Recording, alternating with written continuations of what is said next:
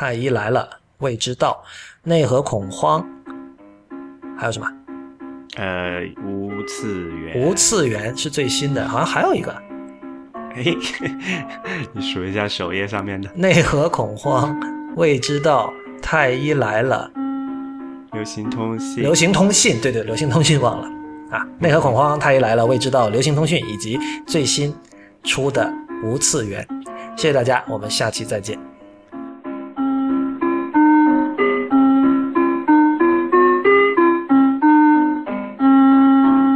欢迎收听一百二十九期 IT 公论，我是李如一。今天还是 Real 跟我为大家主持。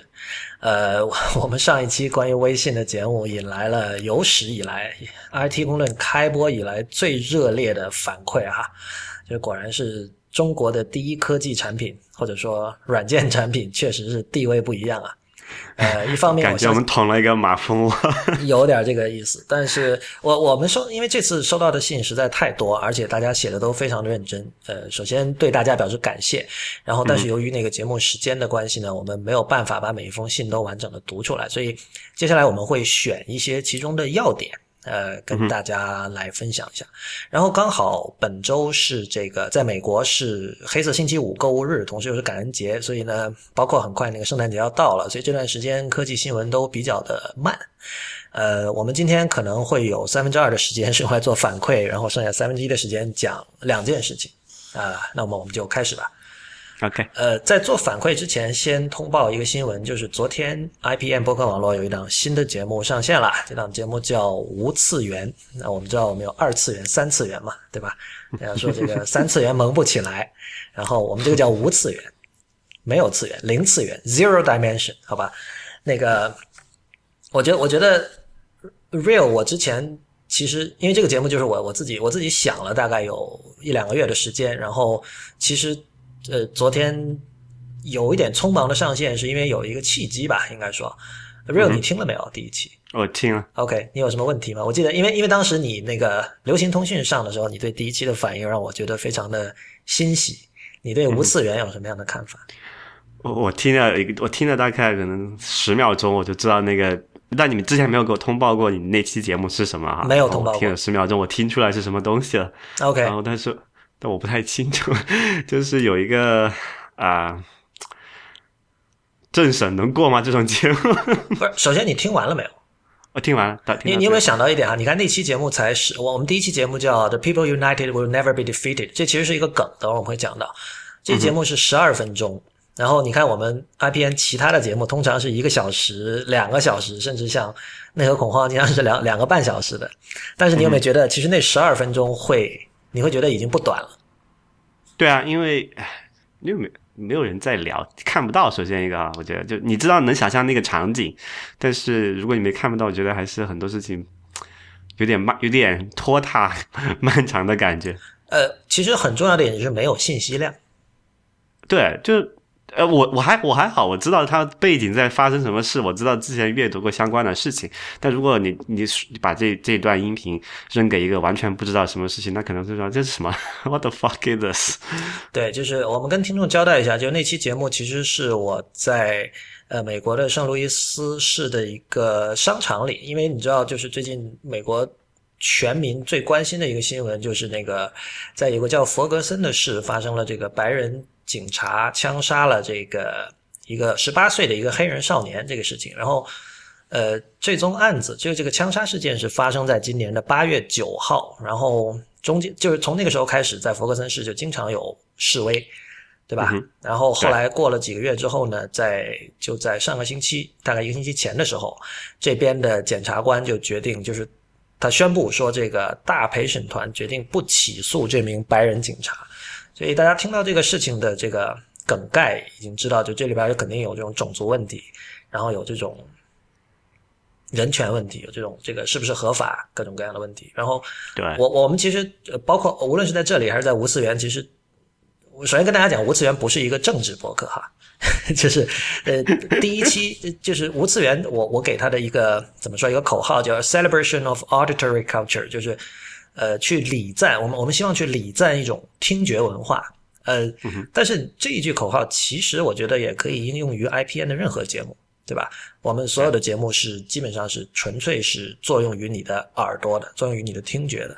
所以你知道，听觉我经常讲，听觉是一种从属于视觉的一种一种感官的一种呃认知世界的方式吧。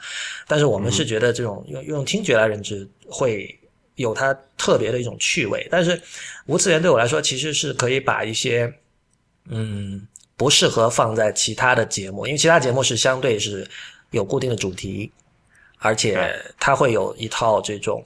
特别的论述的方式，然后比如说多多少少像我们可能要跟一下新闻，是吧？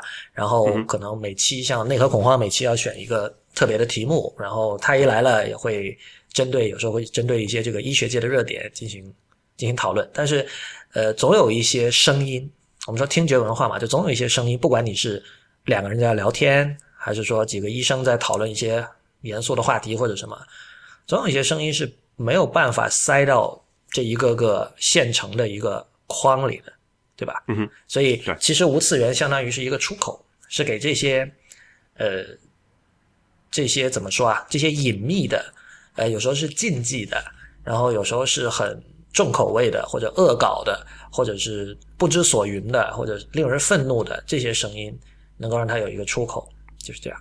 呃，所以那天是我刚好在那个商场里碰到了这个关于这个弗格森。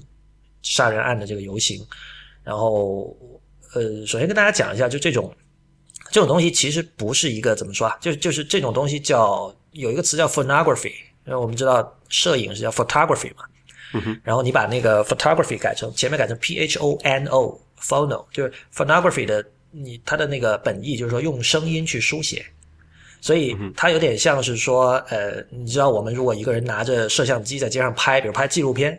或者说你拿着这个近照，拿着照相机在拍近照，这种行为大家不会觉得奇怪嘛？对，你说这是一种记录，或者说这是一种游走在记录和创作之间的一种行为。我们只是把这种东西从视觉换成了听觉，从拍照摄像换成了录音，这么去理解，就是这是有一个传统啊，这是一种艺术形式，世界上也就有人在做了。然后那天我刚好就遇到了这么一个事件嘛，然后就把它录下来，然后回头做了剪辑。然后本来我其实是想一句话都不说的，只是把这个放出来。然后就是考虑到 real 你刚才说那个问题，就确实因为因为这个在北美是很大的新闻，但是在国内的报道力度其实是要弱很多的嘛。他不会报这个吧？呃，会会有报有报的。你去比如说网易新闻那些会有看到的，但是他我知道，但他不会作为一个事，因为刚好碰这个跟国内在比如说香港那边有一个什么，虽然起因不同哈，但是事件的性质上是有可以类比。对，非常巧，而且就是就都是公民运动嘛，然后所以嗯。就是说，佛格森市其实大部分的中国人也不知道在哪儿。我我其实本来也不知道在哪儿，对吧？所以所以就是说我最终还是在那个声音的中段，我做了一个小小的说明，就是这段声音是什么啊？所以大家可以听。然后刚才说到那个标题，就是 “The people united will never be defeated”。你听到这个，就是说怎么说？团结人民只要团结起来，就会战无不胜。就直译。中间是一个女生在喊那句口号吗？这这个是一个全球的这种。左派公民运动经常会用到的一句口号。嗯，如果你去 YouTube 搜的话，比如你去搜像那个占领华尔街那些事件，你会看到，你会听到那里面的很多人是在喊一模一样的口号。然后这个其实是一首歌，是那个智利的作曲家叫 Sergio Ortega 在一九七三年写的一首歌，所以他他的原文是这个西班牙语，西班牙语不是不是很会读哈，但是大概是 El pueblo unido jamás Sarah Van Chido，不好意思啊，我希望大家能听得明白，就是就是这其实就是就是这个意思。People united will never be defeated。那么，呃，这歌是很好听的，大家可以去网上搜。然后我在这段录音的开头和结尾，我把都都是用的这一段，就是因为当时示威是一堆人就躺在那个商场的地板上嘛，然后就会有人。带领会喊喊各种口号，一套一套的很多，所以你在录音里都可以听到。然后我我其实是把开头和结尾都用了这段这个 The people united will never be defeated 这一段。所以他们是全程躺着喊口号的吗？呃，有几种，有一组人就是躺在那儿，其实他就是整个就阻断了交通了。OK，就一堆人躺在地上就过不去了。对，香港那个有类似的用处。对，然后还有另外一组人，另外几组人，他其实是就是在像游行一样的。他是在整个商场里走，一边走一边喊各种口号的，这样一种状况。呃，所以我们第一期选这个题材其实是一种偶然啦，就是那天刚好碰到了，然后我一直觉得无次元第一期做什么呢？然后我觉得哎，这个不错，对吧？对，呃，再次强调，我们这不是一个政治播客，所以如果大家冲着听政治播客的这个来的，可以不要再听了。那 我我其实这里想提出的一个问题，就是录音和拍照的区别哈，就是之前我跟朋友也在讨论，你知道，就是以后我们这个无次元里可能会出现很多这种。在街头采录的声音不一定是我录的，有可能是其他的声音艺术家，或者是我的朋友录的，甚至就是听众们，你愿意把你自己平时在地铁里、公车上或者在街头录的声音发给我们，我们都会考虑，对吧？那这里其实有一个怎么说啊？呃，这是不是应该叫声音权？因为我们知道有肖像权嘛。嗯哼。就理论上说，比如说 Real 你在街头被人拍了，然后这个这个人是个摄影师，然后他把你的照片登到了，比如说 Vogue。是吧？或者 GQ 这种杂志上，那你会不会不爽？他没有告知你哦。这个好像有有法律规定这件事情吧？我觉得是有法律规定。那因为我也不是律师啊，但是我们知道是有，我们大概知道有肖像权这么一回事儿。就是说，理论上说，我如果去拍你，我应该是告知你，并且征求你的同意的。我说 Real，我想把这样这个东西用在 GQ 上，是吧？那你可能问我要钱，可能不问我要钱，但是需要有这么一个告知的一个过程。但是声音呢？哼，好问题。而且你知道，就是现在在在现实生活中哈，我的感觉，这个我我朋友有不同的看法，但我的感觉是，大部分的摄影师不会去问，因为你知道这里有几种情况哈，比如说你是街拍，你在比如北京不了啊，那么多人，对，问不了，这这是有一个实际上的问题。但比如说你在你街拍的话，你知道很多那种拍那种呃型男或潮男那种，拍美女，在比如比如在三里屯拍，你肯定会问的嘛。你说哦，你说比如被拍的主体你要问吗？对，比如说你说我是某某杂志的，我是某某网站的，我们有一个什么什么栏目，我觉得您今天穿的很帅，是吧？我要给你拍一下。那如果他同意，你就拍。但是如果你是拍一个呃大场面的，比如说你在时代广场拍东西，或者你在对啊，你在任何一个有很多人的地方拍，那这里面可能涉及很多人的肖像权。你是路人背后背后的人呢？对啊，对啊，你是不可能去一个一个去问的。所以，首先这里是不是有一个 integrity 的问题？你你为什么你去街拍拍一个单一的人，你就要问？然后你去拍一个群体的时候，你可以不去一个个的问，对吧？嗯，对。然后录音又是另一回事了。我我不知道哈，我觉得，嗯，可能有的人对于自己的录音被呃在没有被告知的情况下传到网上或者公开发表，他感到的愤怒会比自己的这个脸。被传上去会会会更大，有的人或者是反过来，real 你会怎么样？就是你觉得我录了你的声音，把它传到网上，和我拍了你的照片传到网上，哪一件事情使你更愤怒？看场合吧，也不一定。有时候如果没什么关系，那我可能无所谓。但如果比如对我个人带来什么不好的影响，那可能会挺愤怒。这里就是首先你不知道的。比如说今天他没有给你带来什么不好的影响，但是可能两年后，对吧？你不知道在什么情况，一些莫名其妙的蝴蝶效应是吧？哪里墨西哥发生了一个什么案子，然后噼里啪啦扯到你了，这这种，这时候你就欲哭无泪是吧？但是但是这里还有一个问题啊，我我我那天在跟朋友讨论的时候，我就想到，我们现在老说隐私权，然后有一些科技界的大牛大腕说过说 privacy is dead，对吧？或者说我们应该重新考虑什么是隐私啊？但我我怎么想，我都觉得，其实隐私权在媒介发明的那一刻才出现，但同时它也死掉了。就是你知道，很多人讲过说，呃，以前大家都生活在小村庄里，是吧？比如十九世纪的时候，那个时候没有什么隐私权可说的。大首先，这个地理范围很小，然后你做的所有的事情大家都知道，对吧？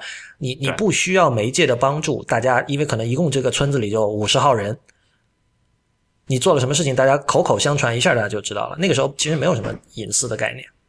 对。然后媒介发明之后，这个时候大家就要考虑了，是吧？哇，我的这个怎么说啊？我的这个形象可以随时被一卷胶片捕捉到，并且可以出版。那这个时候就是我们需要相应的法律或者说规则来去限制这个使用媒介的人的行为，对吧？嗯但同时呢？我在想一个问题，比如说我我举个例子，比如说在地铁上，我们遇到了一个平时看不到的一个一个场面，比如有人裸奔在地铁上，那肯定大家都会拿起手机拍照，是吧？对。那么我们就要问了，呃，地铁车厢应该算一个公共领域吧？对，肯定算。那么你在公共领域裸奔，那么那个地铁车厢里的人都看到了你裸奔，对吧？你我可以说你在那个地铁车厢里你是放弃了你的这个怎么说隐私权的。那么如果有人把它拍成了视频传到了 YouTube，然后在千里之外的一个城市有别人看到了，呃，我可不可以说凭什么跟你处跟你在那一时刻同处地铁车厢的人就有更大的权利呢？如果那个人能看到，是不是千里之外的一个一个国家或者城市人也有权利看到？就说你当你在公共场合做出了一些呃超出常规的行为的时候，我是不是可以视为你已经放弃了一部分隐私权了？我觉得裸奔那个人应该是这么想，这么就已经想过这一点了吧？至少我我觉得他肯定想过，对于那个车厢里的人他是放弃了的，但是他如果被上传到哪儿不一定的。或者我我觉得在今天可能不一样，因为今天 任何想裸时代已经变了嘛，就是今天如果你准备好了裸奔，你你一定会知道，大家一定会拿手机出来拍的。对啊，对但但你想一下，如果是在前智能手机时代哈，那个时候你要买一个摄像机还是很贵的，所以一个车厢里碰到一个刚好有一个摄像机的人，这个几率是很低的。嗯，这个时候如果你碰到了，我觉得你会很不爽。就那个时候的裸奔者肯定觉得，哎，我只是给奔给你们看的。你可不能传到给这个这个裸奔的时候身上写个条，仅限什么现场观看。对你，你这个这个这你你描述这个场景很很 Monty Python，很像那种荒诞的剧里的，就是说我我裸奔，我我可能拿笔在额头或者哪儿写，在屁股上写着说我的这个授权协议是什么，你欢迎大家来看，但是你不能传到哪儿，是吧？如果不同意就请闭眼，是不是？对，但其实其实我我我说这么一大堆，就是说这个是无次元。想去探讨的一些事情，就是，呃，我们刚才谈论的还是视觉的领域，但是听觉领域，我觉得大家的这方面的讨论是远远不够的，思维思考也是远远不够的。因为比如说，我们都知道，我还是说地铁，经常有人在地铁上大声打电话，是吧？然后可能是跟男朋友吵架，可能是跟自己的闺蜜抱怨今天工作上的不爽的事情。这个很多时候我们坐在旁边，我们听了都很不舒服，我们会觉得你在强迫我听一些。你的隐私，对吧？那我可不可以视为说，你愿意这么讲，我就有权利把它录下来，并且发布出去？这个东西一定是有争议的，但是我觉得大家可以开始思考这样的问题。对，我不知道是不是有人以后觉得这个走在这个街上要当心了，看看有没有人拿着一个 麦克风或者什么在录自己的声音。哎，所以那天你录那个呃，Saint Louis 那件事情是什么？你拿个麦克风去去去对着他们录吗？我我那那天完全是是撞上的。我出去的时候，我只是准备去买点东西，我什么都没有准备，所以我只有我只是拿 iPhone 录的。那而且那个事情就非常特别，他们显然是希望大家录下来更多的 publicity。对对对，你你你散布的越广越好。所以那天是没有没有这方面的伦理问题的，对吧？对。嗯行，那脸的脸上写的“求关注”三个字。对对对对，就是这样。OK，好吧，那这个就是无次元，欢迎大家去收听。呃，可能我觉得大家听到这期节目的时候，在那个播客客户端里搜索“无次元”三个字，应该可以搜到了。然后，当然你也可以去我们的网站看啊。当然，无次元有他自己的一个网址是呃 wcy 点 wtf。就是 what the fuck，这可能很多人不知道，这个 WTF 是一个网址的后缀哈，所以呃无次元的首字母就 WCY 点 WTF，你从这个网址进去可以跳到我们的那个 IPN 的那个网站上的无次元的这个这个区域，然后我们在 Twitter 是叫无次元的全拼，在播呃在新浪微博是叫无次元播客，然后那个无字是繁体。呃哦，刚才好像忘了说了，这是一个无主题、无固定播出周期、无固定主持、无固定时长的一个节目，嗯，就这样。OK 啊，那我们开始今天的这个听众反馈的这个时间哈。嗯，我先读这个哈，就是微博上有一位叫做本英坊秀阳的朋友，他给我们发了这么一条啊，说今天国考申论，这个是公务员考试吧？啊，我都不知道这是什么，好像是就是国公公公务员考试的一部分，应该是。OK，今天国考申论最后一题，竟给了一段关于 Kevin Kelly 的。What technology wants 的文章要求写文章讨论科技与人文之间的关系。身为 IT 公论的听众，我当然文思泉泉涌，行云流水。回来路上不禁感叹，Lawrence 和 Real 不仅是科技预测帝，更是国考押题小能手。首先，这纠正一下，Real 是科技预测帝啊，我不是哈。不过我觉得这个还不错哈，就是啊、呃我们这个节目能够帮到大家在生活中有一些除了呃启发的思想之外，但对实实际生活有所帮助，我觉得还是挺有用的一件事情。对，我我们感到非常荣幸啊。但是另一方面，我觉得其实也不是我们的功劳，因为就是科技人文的关系这种话题，现在已经怎么说啊，非常普遍了吧？就是呃，谈不上什么押题小能手。当然，这这位朋友肯定是说了一句好话，但是反正非常感谢你，我也很高兴，就是我们我们的节目可以帮到你。嗯哼。啊，下一条是类似的，Real，你要不要再读一下？还有一位是通过邮件来的，呃，李小姐，她说，呃，要感谢一下 IT 公论去年一期节目关于安卓系统越来越封闭趋势的讨论，这期应该是有李楠还有谁你吧，那、不记得了。启发了我回答面试时候的一个问题。用我现在老板的话说，呃，就他是他见过回答的最好的一个。这个问题是你为什么要做 e-commerce，就是电子商务，对吧？然后很幸运，因为这个回答我进入了目前的公司。谢谢。就说我们的节目还帮人找到了工作，还帮人 那个通过了这个公务员考试，嗯，很好。同样很荣幸啊，但是我好像没有想出这个电子商务和安卓越来越封闭这两件事之间的关系。哎，这个就这个就是好处，就是你不一定说你一定有一个结论被他听到怎么样，但是就是说他启发了他去想到呃一些东西，然后结嗯就去跟跟他日常生活或者工作有关的，我觉得这一点我觉得就已经够了。就我我其实我的目标已经达成了嘛，就是是的，让听众有所思考。OK，下一条仍然是关于那个我们之前讨论过很多次的 Monument Valley，也就是纪念碑谷这款游戏的。然后之前有一位听众说，那个纪念碑谷游戏的时间太短，是吧？就说你花了五美元加后来的那个新加的那个 Forgotten Shore 多少？两美元。然后你，啊对，嗯，总这这纠正一下，就是四块钱啊，四块钱啊四块钱，对，四美元，就总的游戏时间可能两个小时就完了，是吧？然后这位听众他有不同的看法，他说我听到他说游戏流程太短的时候，我竟然有点羡慕。他说我是个主机，他说我是个主机玩家。他说近来的主机界无论是大作还是独立作品，都有一个趋势，就是拼命延长自己的游戏时间，以保证玩家不会觉得这个游戏在打引号骗钱。嗯哼，然后他说，充实游戏时间已经有了很多固定的模式，随便就可以列举很多，比如说编入支线的情节，设置多种结局，添加收集要素，在主线模式之外另设可无限重复的挑战模式，提供奖杯和成就系统，不断推出后续的 DLC，就是 downloadable content。啊，然后或者干脆做成沙盒模式，让玩家在一个开放的虚拟世界里随意走动、随意完成任务等等。或许我由此感觉，啊、或许我有这种感觉，也是因为自己已经和呃拥有漫长悠闲的寒暑假的学生时代甚远，不再拥有那么奢侈的娱乐时间了。我有一种犹豫和纠结，一方面仍然期望能够玩到创意精彩而且完成度高的好作品，另一方面又害怕它提供的内容过于丰厚，让我根本负担不起。呃，只能说，在我看来，游戏时长是一个很重要的维度，紧凑可能是个好事儿，或或许或许会留下意犹未尽之感。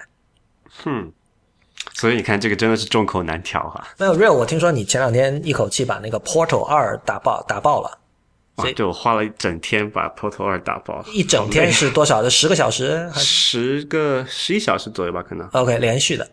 对对对，那你有你有有觉得就是把太大的一块时间分给这款游戏，有一点觉得不爽吗？嗯、还好，那个游戏就就 Portal，大家可以去玩一下，也不也不太贵的一个游戏，很便宜。呃，它的那个就是故事很很精巧，然后它的游戏的模式也非常新颖吧，所以我觉得也不会觉得那个。但是相比于我玩了我玩了两两代哈，Portal 一和 Portal 二，然后 Portal 一是一个比较简单、比较短的游戏，然后 Portal 二玩到后来就觉得啊，怎么还玩不完？就是有点长了。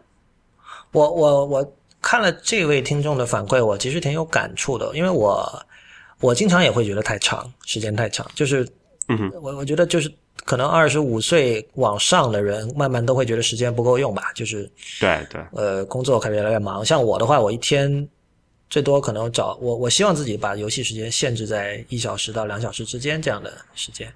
对，最近最近还算是相对也这边有一个假期这样的，那可能还好一点。但如果平时可能一周你未必能够玩得上一两趟，这都是很常见的事情。那么可能随时一个游戏就要玩上一个月、两个月都是很正常的。然后，然后你知道还有一些游戏，它的那个啊，不过这个我觉得可能不是常态，就有的游戏它的存盘点设计的比较奇怪，就是你一口气你得打很远，中间不能存是吧？对，不能断。但但是其实对我来说哈，我觉得这是一件好事，就是你你想想，我们现在都在说这个，我们消费内容变得碎片化，就是一个人他平时的这种对各种内容的消费里，或者说做他做任何事情，就工作以外哈，有什么时候是可以这样长时间的 immerse 到一种体验里的？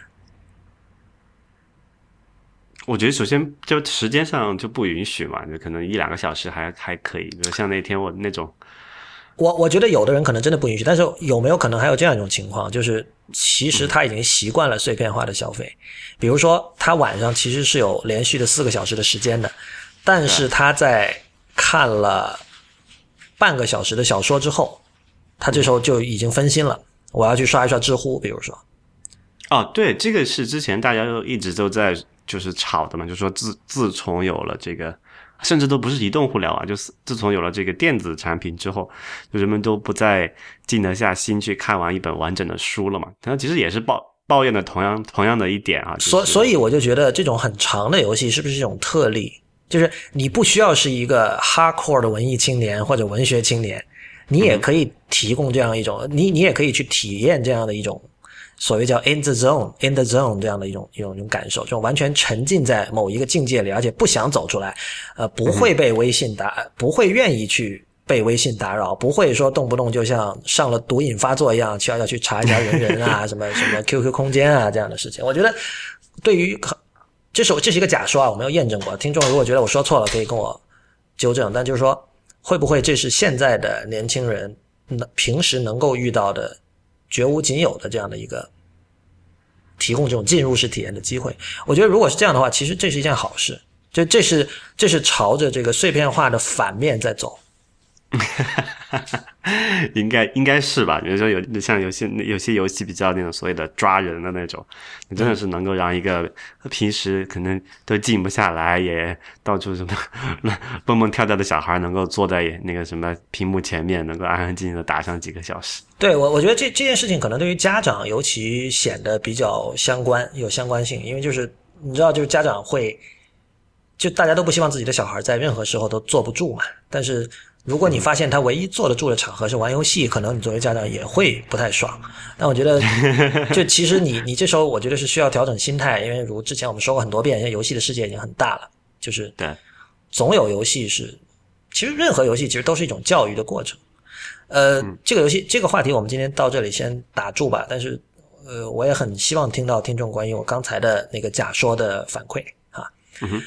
然后接下来我们进入恐怖的微信反馈环节，呃，我我做了一些摘要哈，我觉得其实有几点就是大家基本上是有共识的，有很多人的来信都提到了 Real，你上次呃在我们的讨论里提到了很多要点，比如一个是微信公呃它混淆了公众和私人的界限，就是它把那种媒体做的公众号和私人的这种即时通讯的这种需求做到一个 App 里，这个让很多人觉得有一点奇怪。啊，对，然后还有功能集成的过多，比如有人讲说，哎，我只是拿来做 IM，我必不需要那种游戏啊什么的，对吧？我要玩游戏，我去别的地方玩了啊。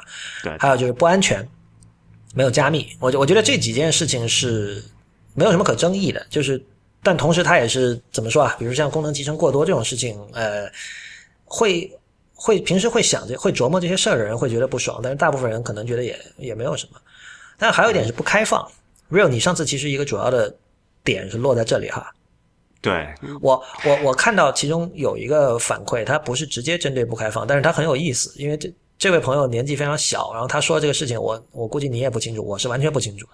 他跟我讲说，那个我已经不需要 QQ 空间了，而理由是我不考试了。然后说完这句话之后，他自己做了一个 disclaimer，他说你是不是完全看不懂这两件事情之间的联系？然后后来他就告诉我说，其实他之前用 QQ 空间完全是用来分享考试资料，就是是学霸，我不知道是学霸还是什么，但是反正就是我我是没有想到的，我是没有想到，就是说他说他上 QQ 空间唯一的一个目的就是复习。天哪，这个对啊，我你也不知道哈，就是他是分享什么五年高考啊，在五年高考三年模拟，这是一种什么高考复习材料。但是但是我看到他那个反馈，你知道我想到什么？从这个意义上说。呃，QQ 空间恰恰是开放的，你可以说微信也是开放的，因为它其实没有太多的去定义你能做什么，不能做什么。比如说，我们知道有很多人在那个朋友圈里搞什么代购嘛，奢侈品代购之类的，然后搞很多美女图，拿着什么 Gucci 的包包在那搔首弄姿之类的。其实这个你完全可以说这是用户自己发明的一种用法。就像那个 Twitter 的那个在在用户名前面加一个 at，那其实完全是 Twitter 的用户当时自己发明了，后来被官方采纳的一种用法。所以你说的不开放，我完全可以理解。但是从某种意义上说，你可以说它是非常开放的。这个开放跟内开放的意义不一样，确实不一样。不过不妨你跟大家区分一下。哈，还是很难 capture 这个。不，那或者你说你说的不开放是什么？我说不开放，就是说，它对于外部的一些机构或者是个人来讲，它你它有一个，比如说最简单一个微那个公众号，你不是随便你想开就能开的，对吧？你是要通过一系列的申请，然后注册，然后还要给你通过审核，然后它的东西就是在微信里面东西，你也不是能轻易拿得出来的，对吧？这个是。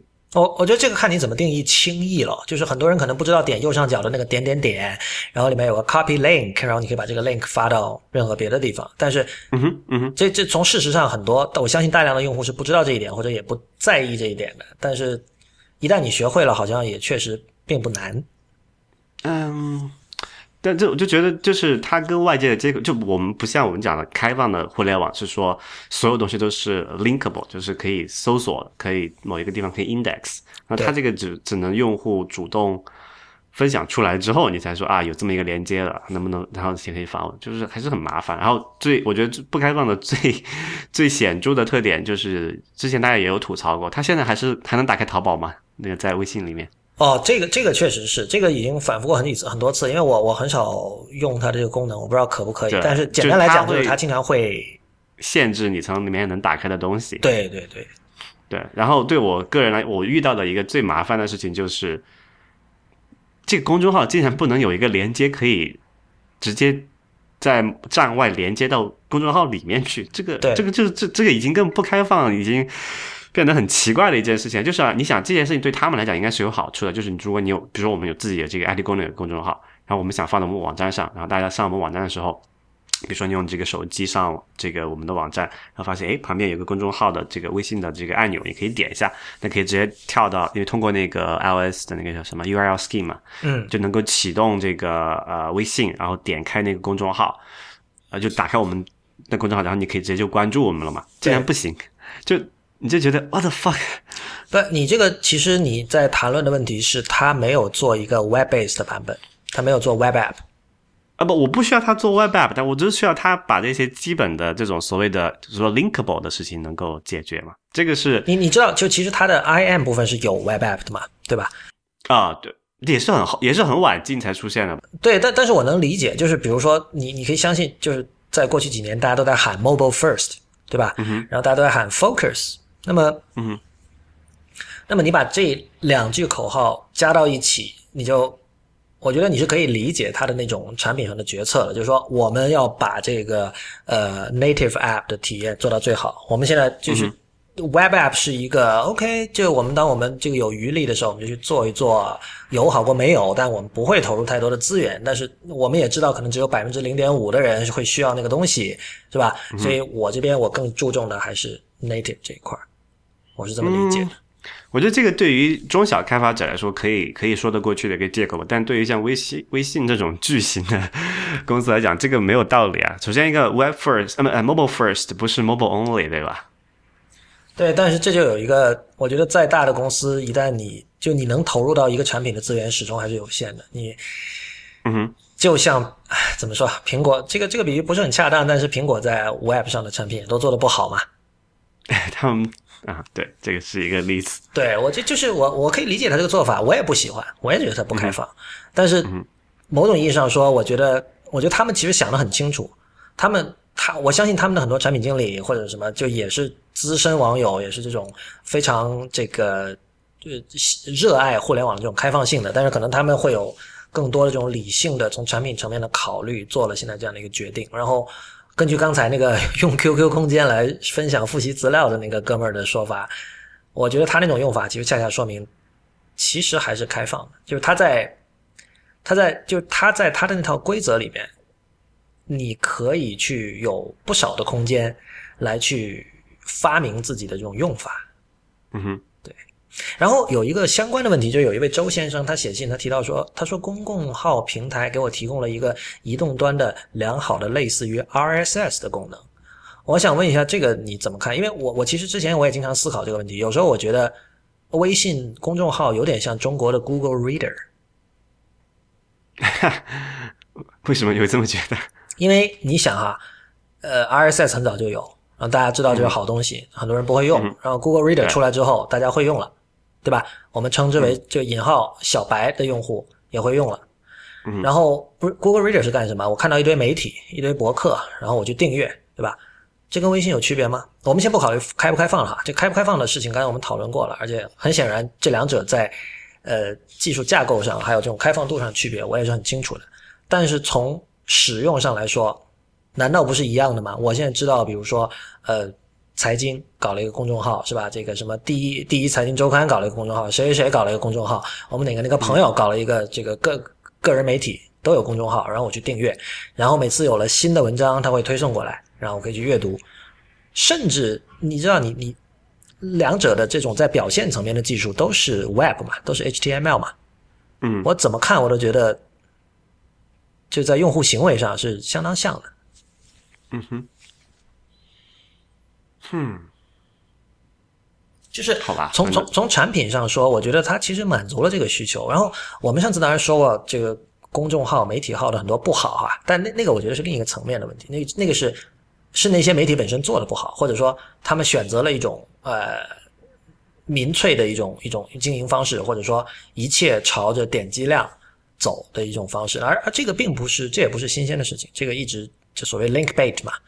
嗯哼，标题党这种事情一直都是有的。嗯哼，对，所以我是觉得这里确实很复杂。然后，嗯，包括另外有一个呃姓穆的一位朋友，他说这个他觉得微信没有紧跟 iOS 和 Android 平台的设计和开发规范。比如说他在 Android 上，它的界面很 iOS，浓浓的 iOS 味道，对吧？然后他在 iOS 上有吗？他在 iOS 上都没有浓浓的 iOS 味道，好吧？你又要被人说果粉了，对，但总之就是他说，比如在 iOS 上的微信，它对于像 iOS 七和 iOS 八新增的那些特性跟的也不够贴，对吧？比如说 iOS 八它有那个在那个 Notification Center 里有那个 Widget，好像现在微信还是没有的。然后它支持那个 iOS 呃 iPhone 六和六加的分辨率，呃以及什么扁平化设计，这都是很很很晚之后的事情。但我觉得这个其实是微信自信的表现。这跟我们上次说的 Google 的那一系列的产品，对吧？它在各个平台上都统一为 Google 的一套设计语言，就是所谓的材质设计 （Material Design），而不是说在 iOS 上去跟 Human Interface Guidelines 在在在 Android 上怎么怎么样。我觉得这本质上没有区别。你可以说微信设计的不好，没有 Material Design 好，但是。本质上就是说，他们知道自己的影响力在哪儿，然后他们希望他们做的是 Tencent Design，对对对，他们希望自己成为一个 Matter Platform，就是这样。对，然后我我觉得我们我希望把这个呃反馈阶段结束在这位叫这个瞎开心的鞋子这位朋友在微博上给我们的一段话。我觉得刚才我们讲了很多说不清的事情，但是这位朋友的这段话让我看了之后，让我能够嗯。有一种方式来终结这个讨论哈，他说他是听了上期的节目，他说正如李如一所说，这次关于微信的讨论失败了。作为一档满是干货的节目（括号他们自己说都是湿货，这点可以忽略）。为什么要忽略这一点？那还是挺好，他觉得我们有干货嘛？对，这无所谓了，就这大家觉得是湿货是干货都无所谓。呃，然后他我继续读他的信，他说仅仅停留在了一群不怎么用微信的高端用户对微信的鄙视，这样确实太肤浅了。乱骂了一通之后，除了提升一下格调，没有什么实际的意义。真的很感谢你们的道歉，期待你们以后能有更多关于微信深层次的讨论。啊，我觉得好难，就起码从刚才我们只是选了很很有限的几条听众反馈啊，还还是精简过的。但是其实从那个听众反馈有很多写的就非常详细啊，就他们关于这个。呃，书上期我们延伸下来的微信的一些看法，都是没有办法在这里 一一展开了。但我觉得啊，我我觉得就是，对我们以后不会有关于微信深层次的讨论了，因为这件事情是做不到的。就是我我老我老说，就是说有些东西你用鼻子你是可以闻出它是不好的，但如果你闻不出也 那其实没有必要再继续讨论了。然后我看到这位朋友的说的话，我就想到那个现在可能已经成为陈词滥调的王尔德的一句名言，说那个只有肤浅的人才不以貌取人。对吧？这个这个话是他在那个《The Picture of Dorian Gray》那个小说里借一个角色的口说出来的，但是后来被那个苏珊·桑塔格在他的那个叫《Against Interpretation》的篇首引用了之后，就是很多文艺青年都很熟。那我就觉得，你知道很多人说微信不好，你去问他有什么不好，他可能，比如说，如果这个人是一个视觉很敏感的人，他只会跟你讲说不好看。嗯哼，那对于他来说，这个讨论到那儿就结束了。他不需要更深层次的讨论了。对于他来说，这种不好看，已经能够让他闻到很多东西，对吧？我我我我觉得我们上期我们反复提到说他的气质不对，呃，我们从很多听众的反馈里也有人支持的我的这个说法，就是他说我也觉得气质不对，但说不清楚为什么。然后我可能这个答案不是很令这位听众满意，但是我的感觉就是没有什么可说的了。就是你如果觉得也觉得气质不对，OK，那我我很高兴我们有同感。但如果你觉得 呃没有什么不对的，那也很好，对，你可以继续使用，就是这样。不，其实这种这种反而是对你来说更好了，你用的挺开心，这不更好的一件事吗？嗯，对吧？应该是这样。嗯，我是这么想的，反正。然后最后的两条反馈吧，有一条读一下，这是一位我们的老听众，然后他要求我们啊把他的名字隐去。啊，我觉得他还是说到我心里吧。我觉得他首先听我们节目听得非常认真，这点让我感觉非常的心怀感激。他说一百零五期，呃，那期是他说一百零五和七十八这两期，他一直觉得是我们最好的两期节目。这两期分别是讲那个 iPhone 六和 Apple Watch 的发布，这是一百零五期。然后七十八期是它题目叫“数字王国的原住民”，就是我我们在讲说，就是像我们这种。经常上网的人，或者很早就上网的人，我们很多时候思考问题，我们是不考虑原子世界怎么样，我们只考虑比特世界，对吧？然后这位朋友说，我一直关注着国内互联网的发展，想到以上两期节目，忽然有感而发，与主持人分享。其实一直以来，中国的互联网就是投机客的游乐场。这个行业在多数投机客眼中，与这几十年他们操作过的那些行业一样，都仅仅是一门生意。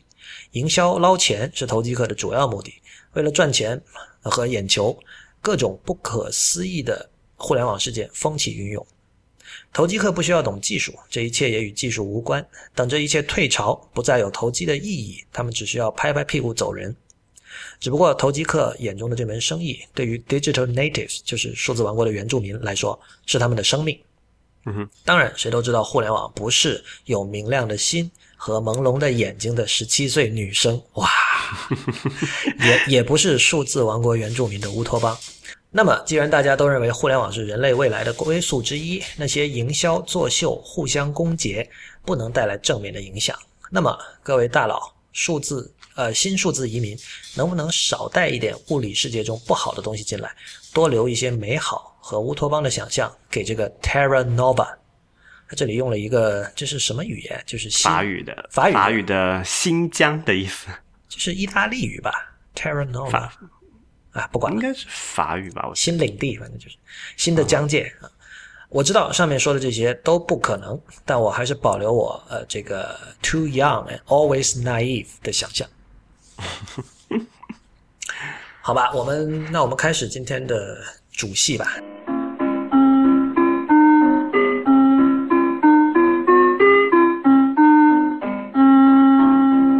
现在收听的节目是 IT 公论，我是李如一，今天是 Real 跟大家主持，Real 和我为大家主持。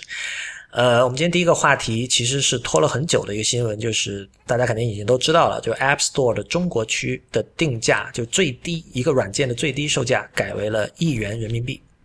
嗯哼，对，在这之前是最低是六六块人民币，对吧？就约合九十九美分的样子。对。就是它是有一个全球的最低下限是就是一块钱每一块美元，现在改成了一块人民币，大概就约合每十六分吧，十六美分。对，可能有些朋友不知道，就是你你比如说你是一个开发者，你写了个软件，然后你在 App Store 里的定价不是你随便填一个数字就可以的，你在后台它是有个下拉的菜单，然后那里面它显示的是第一级、第二级、第三级，就 Tier One、Tier Two、Tier Three，然后这些都是苹果写死的。比如说，在以前 Tier One 就是零点九九美元，Tier Two 就是一点九九美元，呃，对应于中文就是 Tier 一到呃，就第一级到第三级分别是六、十二、十八，然后一直这样累进。然后现在等于说，他们为中国区，就是如果你的软件在中国区有上架的话，你可以单独为中国区设定两个特殊的层级，就一个是一块钱，一个是三块钱人民币。OK，就是对应对十五美分和五美呃五十美分这样。对，呃，这个怎么说啊？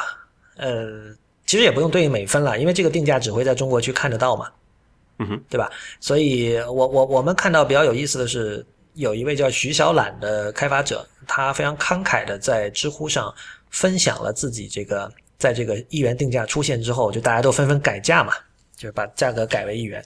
他分享了自己改价前和改价后的这个销量的数据。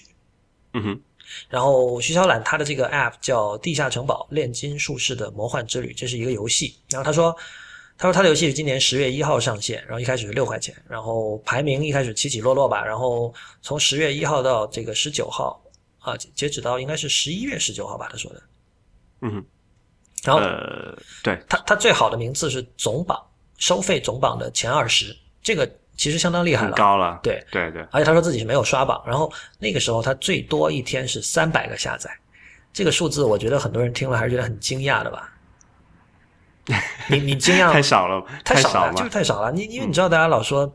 是吧？这个 App Store 的下载量多么多么惊人，苹果每次开个发布会都要拿一张大支票，说我们付了多少多少十亿美元给开发者，但是那个是总量，对那是总量，而且平摊到每个个体来说还是很对，然后平均数是很少的。至少我们知道这种这种这种 paid app 就是预先付费的这种软件，在中国区前二十可能就是一天三百个下载的这种水平，然后它累计的下载量是大概三千五百多个。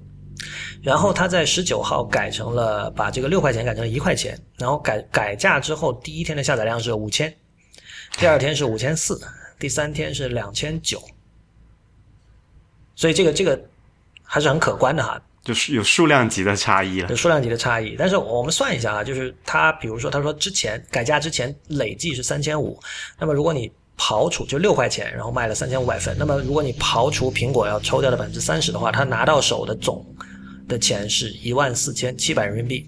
然后改价之后呢，前三天他拿到手的总的钱是九千三百一十人民币，就是说他那三天已经超越了之前大概一个多月吧嗯哼，的这个，比他就超过了他的一半。三分之二差不多。对，但我们不知道他之后怎么样。就第四天的那个数字，他后来就没有再继续分享了。但是他自己有说，他说后来他的那个排名是徘徊在总榜的八十左右，呃，就是付费还是总共是付费的。？OK，那还是不错啊。就是，哎，之前是二十是吧？不，但我们知道，就是对之前之前是最好的是二十，但是这个八十其实是因为后来有很多包括外国别的上来了。对有别的开发者也把它改成一块钱了，因为你知道这个是属于这个什么 race to the bottom。你你改了，别人也改，然后如果别人那个 app 本身比你有名，然后大家一看又是一块钱，那它的下载量肯定会比你更高，然后你就会被会被挤下去。所以所以 real 整体你怎么看这件事情？因为这件事情已经过去了大概有两三周了吧？呃，先说一下这件事情吧，就是就基本上我还是比较赞同这个说法，就苹果为什么会突然给中国区进做这么一个特别的这个定价位，然后这个事情就是跟之前我们提到那个 Apple Pay 有关系嘛，就说因为 Apple Pay 的话，你必须要跟苹果就是 iTunes 里面绑定一个支付的银行卡，你才可以用这个 Apple Pay 嘛，然后在在这之前，中国的也是支持中国区也是支持信用卡的，但是因为中国的信用卡普及率并不高嘛。啊、所以他们会有一个一个问题。然后在之前他们说这个呃 App Store 中国区的充值，这是这个付费方式是预充值，比如说五十块钱、一百块钱，然后你再从里面去刷，就是一个呃这种点卡的方式。对现在就说因为。啊、这个一块钱的刺激，有很多人绑定了这个银联卡。那么就说，那我们一般的认为，就说，这苹果就是为了让更多的这个 iPhone 或者是 iPad 用户去绑定的这个银行卡之后，它将来比如说明年或者是什么时候 Apple Pay 进中国的时候，它就已经有这个用户基数，可以直接装上设备就可以用了嘛。对，对，所以这个这个，我觉得这个这个逻辑是讲得过去。但是就是说，那个是对苹果自己有好处的一件事情，但是对开发者来说，是不是一定有好处？不过这个就很难讲。比如说，我们现在看到有这么一个例子，它确实是说，它把这个价格降低之后，确就起码在在前头几天，那之后数据有没有，我们还不知道啊，也不知道整个周周期会是一个什么样的对比。嗯，但是起码来说，对。呃，很多这个销量的刺刺激还是有比较大的这个帮助的，起码比如下载量上了一个上了一个数量级了。你有没有觉得这个事情？其实我我的感觉是，这件事情最终最大的受益方肯定还是苹果自己。这个你刚才已经解释过了。然后，但它对于第三方开发者真的好吗？就是我们又回到那个老问题，就是这么低的售价，它能究竟能不能用量来补足？嗯，这个就很难讲，而且我觉得可能这个可能会是，呃，因就是因人而异吧。就各种 App 它应该是不一样，比如工具类可能跟游戏的这个市场状况是不太一样啊，或者之类的。对，因为我觉得去去消费一个软件是一件很微妙的一个心理过程。就是固然现在大家觉得就一块钱，大家可能觉得不是钱，嗯哼，那么呃随便就买了，嗯哼。但是，如你刚才所说，如果是工具类的，比如说生产力软件，嗯哼，难道你不会觉得一个卖一块钱的生产力软件很不靠谱吗？嗯，对，就有一确实有这么一个问题。但是怎么讲呢？起码我觉得，呃，这个这个事情就是这个降价导致大家很多人愿意去买付费的软件，不管它是因为便宜也好，就是贪图便宜也好，还是什么其他原因也好。我觉得至少在概念上打破了传统，说，哎呀，这个软件我们就首先去想想着就是下盗版这么一件事情吧。就起码他说，哎，正版的才这么才一块钱，我干嘛不买？又又很方便嘛，对吧？绑个银行绑个这个银行卡，我就可以买一堆了。而且我买一堆，可能买一百个才一百块钱，随便无所谓。我我觉得一方面毫无疑问就是说，这种过低的价格会影响大家对产品品质的认知。就是它它让我想起，比如你去沃尔玛或者宜家，你你。就所有东西已经买好了，你最后那条斜梯在那两个扶手梯之间，不是装了很多那种小东西嘛？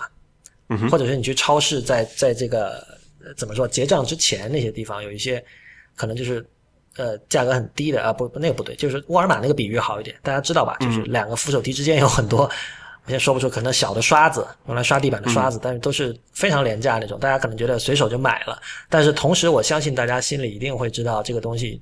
就不是什么品质很好的东西，但只不过因为便宜就买了，对吧？但另一方面还有个问题是，呃，我我是觉得很多时候一个人去选择盗版未必跟他的消费能力有关，因为我我认识，比如说有七零后的朋友，然后他他并不缺钱，但是他就觉得他就觉得这个概念对他来说是很陌生的。他说为什么软件要花钱？他从来不会花钱买软件的。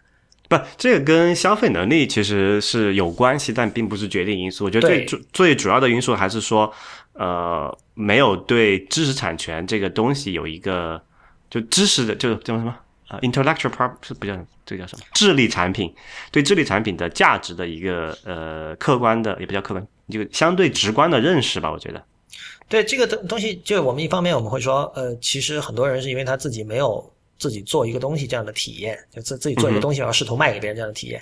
另一方面，也是因为就是在今天的中国，我们谈到呃知识产权，你很难不形成不让人产生一种你在试图占领道德高地，然后来说教这样的一种印象。然后这种印象天然的会让大家就产生一种抗拒。然后接下来其实这个讨论就已经没有办法进行了，就你你已经没有办法去去去。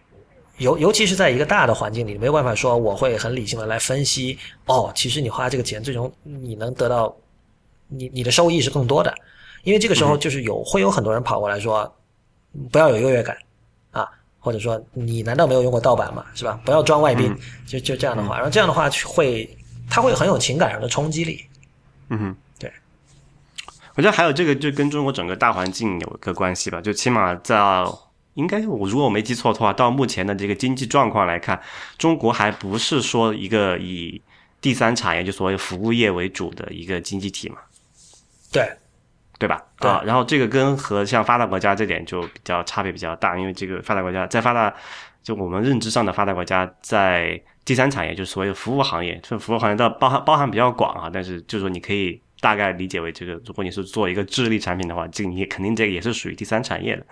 呃，就是对这个服务，对人对人的，就是不不是产出某一个实体的这种劳动的价值的认知还不够。比如说很很明显的一件事情，啊，为什么呃在比如说在美国去呃剪一个头发要花，可能在中国同样的。这个要要贵几倍的价钱，就是因为这个人力、人工成本的在那里的这个东西嘛。然后大家也不习惯这件事情，就说：“哎，你这个事情这么简单是吧？你你搞一下，或者最最明显的就是这个什么，他们太医也经常说，呃，你医生我就什么做个小毛小病，你就收我那么多钱，真的值吗？但是也就是说，对这个知识的价这个价值的认知还不够嘛，所以进而反映到对这个软件。”啊，对这个啊，包括其他什么什么数字媒体的价值的判断还不够，这跟他的消费能力其实并不是一个直接相关的东西，但是这个是一个更加主要的因素吧。嗯，我觉得这件事情还反映出一点，就是苹果真的是不在乎第三方开发者的。对，这里有一个很那个叫什么，它有一个很。双重标准吧，你可以这么讲的一件事情，就是它的这个硬件产品定价是奔着中国的呃一线城市的收入去的，然后软然后软件的定价是奔着中国四线城市的收入去的。对，就是呃，因为因为我我刚才说他不在乎第三方开发者哈，但是显然我们看到 Mac 和 iOS 的第三方开发者社群是非常活跃的。那这两件事情是不是矛盾呢？我觉得不是，就是说他在乎第三方开发者，只在乎到这样的一种程度，就是。他要确保第三方开发者能够给 iOS 和 Mac 平台做出足够的贡献，以至于让大家购买他们的硬件的时候，觉得说这个东西是非常有价值的。所以从这个意义上说，我们可以说所有的 Mac 和 iOS 上的软件以及呃各种就是媒体文件，包括音乐、电影、小说各种，是被 commoditized，可以这么说。嗯，对啊，肯定就是这样。这个当然不是，它不是一个绝对的，因为就是。很显然，现在 iOS 和 Mac 上出现的这种呃非常精美、非常用户体验非常好的软件的数额是远远呃数量是远远压倒于其他平台的。但是，我觉得从整个大的这种概念上以及战略上，我仍然相信，就是苹果对于第三方开发者并没有就它不会它的最高优先级肯定不可能是说怎么让呃怎么去制定一套能够让第三方开发者赚到赚得更容易的这样的一套 App Store 的规则。嗯，所以我觉得像这次的降价，嗯，如你所说，它可能让更多的中国的苹果用户绑定了银联卡，养成了这种购买正版软件的习惯。这样对于苹果显然是好的，但是对于第三方开发者究竟是什么样一种状态，现在我觉得时间还太短，就是我觉得再过大概半年，可能可以看得出来吧。嗯哼，我觉得这里还有个问题，那天我就在想，就是这这个你把苹果跟游戏主机比一下，因为前两天。知乎上有一个争论，就是说 在 PC 上玩游戏和在主机上玩游戏的区别嘛。你也知道，这也是永恒的圣战之一了。然后就大家互相鄙视嘛。然后我有时候觉得，从这个意义上讲，呃，你去玩游戏主机和你用 Mac 的体验很像嘛。就是对这个体验，第一点就是你要花很多钱，然后对第二点就是说你可以省很多心。其实说白了就是这两点。然后。PC 的体验就是说，你可以去定制，然后你可以去让自己拥有一种哇，我好懂，我好 Pro，我玩的好专这样的一种心理上的优越感。呃，但是有一个区别哈，就是我们知道游戏主机应该到目前为止还是在亏本卖的吧？呃，至少不赚钱，这个是肯定的。对，就他们不硬件本身是不赚钱。对，就那几家厂商不指着靠 Xbox、呃 PlayStation 或者是 We 来赚钱，然后他们是靠游戏赚钱，所以。这里的话，这个两家的这种动因就完全不同。就是苹果是靠卖硬件赚钱，所以呢，它的一切的行为都指向说我要让硬件变得更好，然后软件的话，对吧？就是锦上添花了。对，然后游戏主机似乎是反过来的，所以我经常想，这个是不是？因为你知道，很多人说这个做做这种呃生产力软件，或者是做这种小的 App，无论你做的再好，可能都不是一个。特别理想的一种赚钱的方式，但是做游戏的人，我觉得，尤其是给主机做游戏的，基本还是赚钱。尤其做大作的那些，嗯，还是赚钱的吧。而且，而且你可以看到，就是说，我觉得这整个消费者与创作者之间的这个关系是非常健康的。就是游主机玩家，至少比如在欧美的话，他们会，他们觉得花五十美元、六十美元去买一个新的游戏是是完全 OK 的，他不会抱怨。然后。他买来之后，他可能像之前那位听众提到，他会玩很久，他也觉得值回票价，然后下次再有游戏，他可能还会去买，所以这是一个正向循环。对，而且我们在游戏主机里，我们确实没有看到说这种 race to the bottom，大家拼命的打价格战这样的行为。我觉得这个是不是跟他们背后的动机的区别有关？就而且我觉得像游戏主机上面游戏，它应该不能打价格战吧，不然它真的是血本无归。那做一款那种主机游戏的投入是要很高的嘛？对，但是呃，怎么说呢？你说做一款，对，这整体当然肯定是比哪怕最精美的这个 iOS 软件都要高吧？嗯，是这样。对，对，但就是我我是觉得，就是说，呃，游戏这个东西，大家去消费其实是消消费它本身嘛。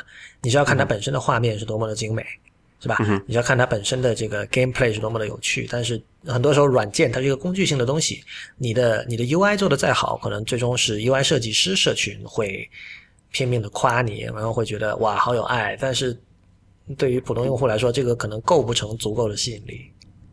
就不能靠着 UI 漂亮就吃饭吗？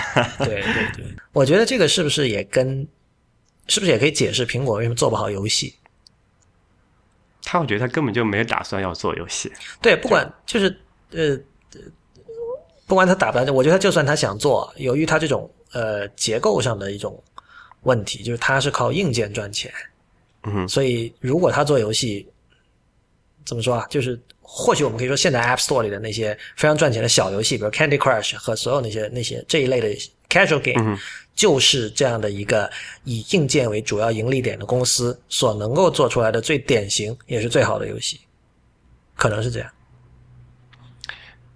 嗯，我不知道这个问题答案。不过有一另外一个问题，就是你买 iPhone 的时候，你是只想到它的硬件吗？还是说你一定要用上面某一些什么软件？呃，我觉得我不是典型用户吧，但就是我，那就就你个人而言，我肯定是想到软件的。对，我就在想哈，就是如果假设 i i 就是 App Store 里面的软件都跟什么 Play Store 上面那种那种档次差不多，你还会接着买 iPhone 吗？我觉得可能也不一定。我肯定不会啊！你说 Google Play Store 是吧？对对，就所以。所以最归根结底来讲，苹果虽然是靠着它的硬件赚钱，然后很多用户买 iPhone 就觉得啊，这个这个手机呃做的不错，那肯定也是有这种人的。但是我在想，最终落归根到底，你还是要靠这些软件开发者去帮你构筑这个平台嘛。所以，如果从这个意义上来讲，苹果它很多这种做法，比如说不给这个呃开发者看到这个购买的一些，就是做一些数据上的分析的这种工具嘛。其实还是蛮不厚道的。那我觉得就是一般人真的是不在乎软件的，不只是一般人，比如说很多像设计师，他们都是创意工作者，而且他们他们明白手工艺的这种重要性以及它的价值，对吧？嗯哼。但是他们很多人也是用这种预装的软件，就完全满足了。比如他会用 Notes，他会用 Reminders 这些内建的软件，对吧？他他没有什么理由说要说服自己去买一个 Clear 或者。除非我是要学习这个 UI 设计，那个那是另外一种，那是特殊情况了。嗯哼，就是，但但是游戏不一样，游戏能够给他们带来的这种给游游游戏游戏能够给一般人带来那种乐趣是非常直观的，对吧？对。但是软件能够给人带来乐趣，其实是相当 geeky，而且会让人觉得你是那种这个 Big Bang Theory 或者 The IT Crowd 里面那种人。嗯，对，这可能也是为什么这种工具类哈，可能你。就在财财务上的表现应该会不如不太好的一个原因，而且还有这个苹果它会越来越就是侵蚀吧，你可以说是这种工具类软件的这种市场，比如说很很早以前，呃，就 iPhone 上的自带的功能都比较少，现在我但你也讲了很多基本的日常的需求都可以通过内建的功能来实现，而且而很多这种内建的功能都是在。之前的地方上第三方开发者做过的基础上，就证明了有这么一个需求的情况下才有的，对吧？嗯，对，所以这个也是一个长远来看，你是如果做做一个工具类的应用，在在这种平台上是一个很和和这个平台的这个是所有者是一个很扭曲的一个关系吧，在这里面，这就像那个让人觉得很心酸的笑话，说大家一起喝酒聊天，说到最后一切问题都是制度问题。对吧？我们也回到了制度问题上。呃，一一旦这个话题回到了制度问题，就意味着这个话题应该结束了。然后大家去喝酒吧。我们今天还有最后一个话题，您现在收听的节目是 IPM 播客网络旗下的 IT 公论的第一百二十九期，今天是 Real 和李如一为大家主持。我们的最后一个话题是这个播客的复兴。Real，我觉得你你最近在国外的这个各种媒体上，应该也感受到了这样的一种气氛吧？对，最开始应该是呃 New York 上面一篇文章把这个事情点爆了的哈。对他那篇文章其实是还是给那个 Marco Arman 批了一通，但是我觉得不算批吧，就他最后我觉得他那个基调还是正面的，就是他的意思是说，其实现在播客没有像那篇文章所描述的复真正的就真的复兴了，但是如果那篇文章能够起到推波助澜的作用，就真的让它复兴了，那倒是一件好事儿。所以它又会变成一个上次他像那个什么 self fulfill prophecy。对对对对对，这个这个我们今天就不不多说了，大家可以回去听上一期节目。总之就是有时候一些所谓的 trend 的一些潮流，它是并不是客观存在的，而且很多时候是给是给媒体推出来的。对，哎，这件事情很很看很看起来就要应验了。为什么？就是就是你可以看到很多这种呃。呃，就起码我们最近两三年来看吧，就是传统上那些做什么啊播客就博客写博客的人，他们会想到要去做一些这种音频的东西来搞。然后很多这种传统的，就之之前其实播客在 iPod 的时代已经有一个所谓的短暂的叫什么繁荣时期吧，也不叫短暂。其实我觉得我觉得那段很难说繁很难说繁荣，那段就是可能是一个一个新概念，大家会去。对吧？对，就有这么一个东西出来了，就它替代了这么一个传统的广播，然后让这个听众有所谓的有那个什么有 VOD 嘛，Video on Demand，这变成 Radio on Demand。对，啊，然后就就就给大家有更多的这种选择或者这种这种便捷性。然后，但是因为 iPod 那个平台，起码我知道 iPod 在中国是没有没有成什么气候的。嗯。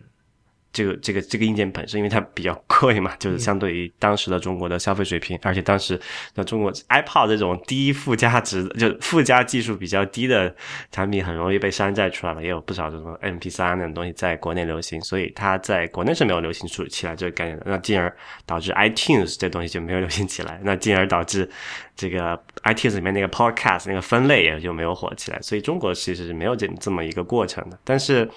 过，但是呃，后来的话是 iPod 已经示威嘛，就其实我们已经看到 iPod 这个产品现在过去多少，就什么几年之内的一直都是在负增长嘛，就是持续下滑的销量。然后我们就通常认意义上认为说 iPod 是不是挂掉了？但其实你看一下 iPod 能做的所有事情，呃，iPhone 还有 i 呃 iPad 也可以做，所以其实是那部分又又移到了这个手机上面去。而而且它是以一种更好的方式，我觉得这里一个最最重要的。呃，关键点就是在于无线。对，那 iPod 你以前是一定要连电脑的，你要从 iTunes 对要导过去，就是很麻烦的一件事情。对对对，呃，就 iPhone iPhone 在早期的时候也是需要这么做一个过程的。比如说，我记得起码在那个 Podcast App 重新单独出现在预装之前，你都是要通过这种方式来做的吧？对，是吧？对。那个我记得是四点零还是五点？对，四五点零的时候好像都还是需要通过 iTunes 里面下载，然后再同步过来。而且那个时候的 iOS 也是不不像现在可以很多就可以独立运行了。比如说你可以离线升离线升级是可以做，但是比如说有些内容啊，你是需要从那个 iTunes 里面导过来。现在就完全不存在这个需求了，就基本上你可以自就独立的一个一个呃平台可以去访问到这些内容，而且。呃，苹果现在就把这个东西预装起来了嘛，就等于是把 过去丢掉的一个东西放回去，然后还做的相对比以前要好的多了。那么这而且加上这个移动用户的这个数量级已经远远超过过去的 iPod 那个时代了，那么就会被别人说，哎呀，这个基数突然又大起来了，然后这个方便利程度，当然也不能说真的就已经做到足够优秀，但是我们可以有很多可以吐槽的地方，但是就起码来说，它是一个 accessible 的东西了。那有平台搭起来了，那之前那帮火起来的这个文化产品，有那可以有更有更多的市场去去触及了。美国最近你刚刚提到了，是等于说是这个基础设施部分，然后其实从节目部分也是可以说一下的。美国最近呃，除了你刚才说的 New York 那篇文章，以外，就是科技播客界，因为我们知道，其实科技播客是相当大的一块啊。当然，可能最火的播客在美国仍然是像 This American Life，就是传统电台的那些人过来做的 NPR，就是美国的国营社会化的节目，对美国的国营电台等等。但是科技其实其实真正推动这个潮流的，可能更多的是这些科技播客。那么这些科技播客里有几个这种。旗手性的人物，像 Jason Snell，就以前 MacWorld 的主编，还有像 Marco Arman，像和他一起做 ATP 的那个叫 Casey Liss，他们最近都写了文章，呃，各自有不同的角度吧。比如说 Casey Liss 可能主要秀了一下自己用的这种软硬件装备，对，然后就是他们每期花了什么什么样的心思，呃，把这个博客尽量的做好，剪辑啊，乱七八糟的。然后，但其实最近让人觉得。让美国人觉得，让美国媒体觉得播客复兴，可能主要是我觉得主要有有那么几个节目，其中最有名的可能是那个 Serial，对，就是就是连续剧那个词 Serial，Serial 这个之前我国内也有很多人在听，因为我们看到知乎当时有一个粉丝写了一段很长的一篇文章，就是他他是。他的那个素材是发生在十多年前的一宗那个谋杀案，然后那个那个人其实以前是做就是那个 Serial 的这个主创，以前是做 This American Life 的，然后他花了很多时间去调查这种案件，就发现有很多疑点，然后这可能是冤案，然后他就实时的每周四去报道这个事情，里面穿插了很多他跟当年当事人的这种电话的录音，包括甚至跟当时律师的这种对话，就各种。我现在只听了一两集啊，还没有一直听下去，但是确实非常的。就很多人就说像在看美剧一样，就非常的抓人。听美剧，对对对，像在听美剧，就是这个这这个下载量非常的高，好像五百万吧还是多少？然后现在他们在那个好像在 Kickstarter 在众筹想做第二季，就这是这就这不是像我们这样的这种非常随意的节目，它每一季它是它是一个固定主线的嘛？对，要需要很大概要做一年，我记得它第一第一季可能准备了有一年这么长的时间。对，呃，所以 Serial 非常推荐大家去听哈。然后这是一个，还有另外一个，有个叫 Startup 的，我还没有听过，但是好像现在纽约非常的火，就是是在布鲁克林的一个什么团队，我我具体没有看，但反正我自己的话，我看到这样一个标题，我可能就不会想去听了。但我知道，就是它很火，有很多完全不听播客的人也跟我提到说，你们听这个 Startup。嗯，对，总之就是说有有这么几个突然一下子冒起来的一些一些一些节目，让大家觉得哦，播客又主流化了。就这样，然后中国的情况呢，就是其实你像像我们 IT 公论线做了一年多嘛，但其实在之前是有很多人已经做了，比如像那个著名的糖蒜广播，他们已经做做了有十年了。嗯哼，我当时听到他们就是那个 iPod 那个时代就开始在搞了。对对对，我还是挺吃惊的，就是然后还有一些其他的节目吧，就是包括有一些呃，可能最初是在传统媒体，比如电视台获得了知名度的人，然后他转头，就他们他们更多的是把。Podcast 视为一个一个渠道，对对，我觉得对他们来说，其实其实播客这件事情是被 commoditized 了，就是对吧？它只是众多渠道中的一个，但是但是另外一种人就是他是 我们要套用那个 digital native 那个说法，就是他是生于这个这个 Terra Nova 这个 Terra Nova。我觉得我们可能是这种人。我其实听播客也是给 Real 带的吧，就是我我之前我知道像我经常看的一些。博客像什么 Darren Fireball 那些，他们自己有人有做博客，但我之前没有听。然后你当时跟我说你经常听，然后后来我想，哎，不如听一下啊，有的还挺有意思的。后来发现，但我我觉得之前我在知乎回答过这个问题，然后可能之前的节目里也有隐隐约约的提到，就是这个干和湿的这个这个二元关系，我们说过很多次了。就是你要真的求首首首先最干的干货，你是需要花钱的。你不要想着你可以免费的拿 到，比如说你可以去读课本，你可以去上学，你可以去花很贵的钱找咨询公司给你写科技课，写那个咨询报呃怎么说啊？叫什么报告？分析报告？就咨询报告。对，可能你花这个五位数的价钱买一份 PDF，就是那是最干的干货，那他们是要花大量的时间去做的。但是干货。对对对，但是你你，我觉得在网上瞎逛，呃，我觉得很多人其实意识到这点了，在网上瞎逛不要求干货啊，相反。呃，所谓诗的东西，它是一种跟你更加，就英文叫 engagement，你的 engagement 会更高。我觉得 Marco 他那篇文章有一句说的很对，他说播客的听众群可能不是最大的，但那是最好的。对，就因为你想他的时间投入来讲，比如说我们的听众每每个星期要花这么一两个小时时间听我们这里扯淡，对 对不对？对这个这个是其实对我们两个这个呃这个主播也好，包括大家对嘉宾也好，都是一个有很深的这种呃这个这个什么感情的纽带在里面。有感情的纽带，而且其实也会要求我们要投入的更多。对，我觉得是这样，就是呃，虽然你说，比如说一个三十兆或者六十兆的一个音频文件，你说传来传去也很容易，但跟你去传一篇文章相比，还是难一点的吧。对 所以我觉得现在可能很多人写文章的时候，就是他已经预设了说我的文章会被到处转来转去，或者甚至他会觉得被到处转来转去是一件完全是百分之百正面的事情，也不一定。但是，但是呃，像我们来说，就我们还是比较认真的在做博客的话，就是听众对于我们的这种大量的时间的投入，我们是看得很重的，而且它也会激励我们想办法能够提供真正的价值给大家。所以这也是为什么在今天节目的开头，呃，我们那两位听众跟我们说到说，有一位听众在面试的时候，呃，他说他通过我们之前的某某一次讨论获得了灵感，然后。